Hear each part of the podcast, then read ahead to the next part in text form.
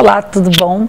Vou falar sobre um assunto que eu acho que interessa a todos, que é o que tem de especial num signo e o que, que precisa ser desenvolvido e aprendido para que se alcance um equilíbrio. Vamos sair dessa zona de que uh, um signo é legal, que tem coisas positivas e tem um lado ruim, que é negativo. Vamos lá.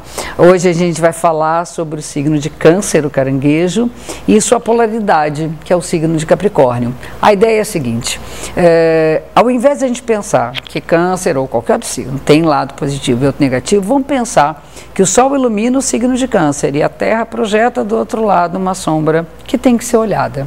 Essa sombra é aquilo que falta a Câncer ou qualquer outro signo para o equilíbrio. No caso de Câncer, esse signo é Capricórnio. Câncer e Capricórnio são signos opostos e complementares. O signo de câncer é representado por um caranguejo, que é um animal que tem uma carapaça, uh, que representa todo, toda a proteção, tudo aquilo que nos protege, tudo aquilo que nos protege do mundo externo, que tem a ver com a nossa fragilidade e que nos deixa seguro de que a gente pode estar no mundo. Lembra um pouquinho a coisa da casa, né? Essa coraça, essa carapaça é o lugar onde a gente relaxa, o lugar onde está confortável.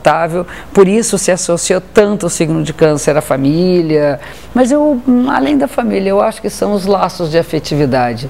É, essa, essa casinha, esse lugar que nos deixa seguro, seguros de que uh, não seremos, seremos invadidos pelo mundo externo, tem a ver com nossos laços de afeto. A gente poder contar com alguém querido, a gente poder, a pessoa poder contar que a gente vai cuidar quando precisar. O signo de câncer tem a ver com cuidar, com os cuidados e com toda a afetividade nossa, todos os nossos laços que nos unem e nos, uh, nos mantêm em contato com nossas relações estreitas. Né? Uma outra história associada ao signo de câncer é a nossa origem, é o nosso passado. A gente tem uma história.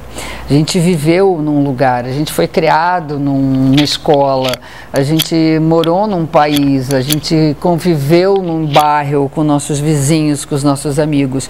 E isso faz parte desse desenho que é tudo que somos. E o signo de câncer fala dessas memórias. Né? Por outro lado, ele também aponta para a imaginação, aponta para o desejo de um futuro futuro e o câncer está sempre olhando para o passado como sendo algo que faz parte do seu próprio mundo, da sua realidade e olhando para o futuro na esperança de que as coisas aconteçam de acordo com seus desejos e seus sonhos e fantasias.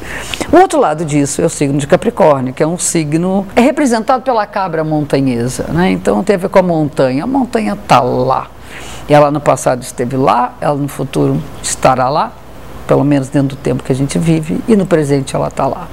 Uh, Capricórnio representa o passo de agora, o momento presente, o passo firme para poder construir um futuro. Né? É, Capricórnio é um signo de terra, está ligado à realidade, ao pragmatismo, à segurança de que nós estamos uh, sob bases sólidas. Né?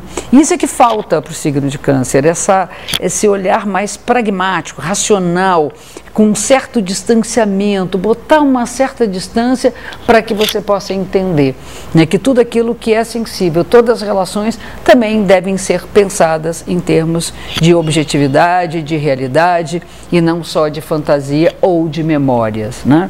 E a Danemi falava que o eixo Câncer e Capricórnio era o eixo do eterno presente. Por quê?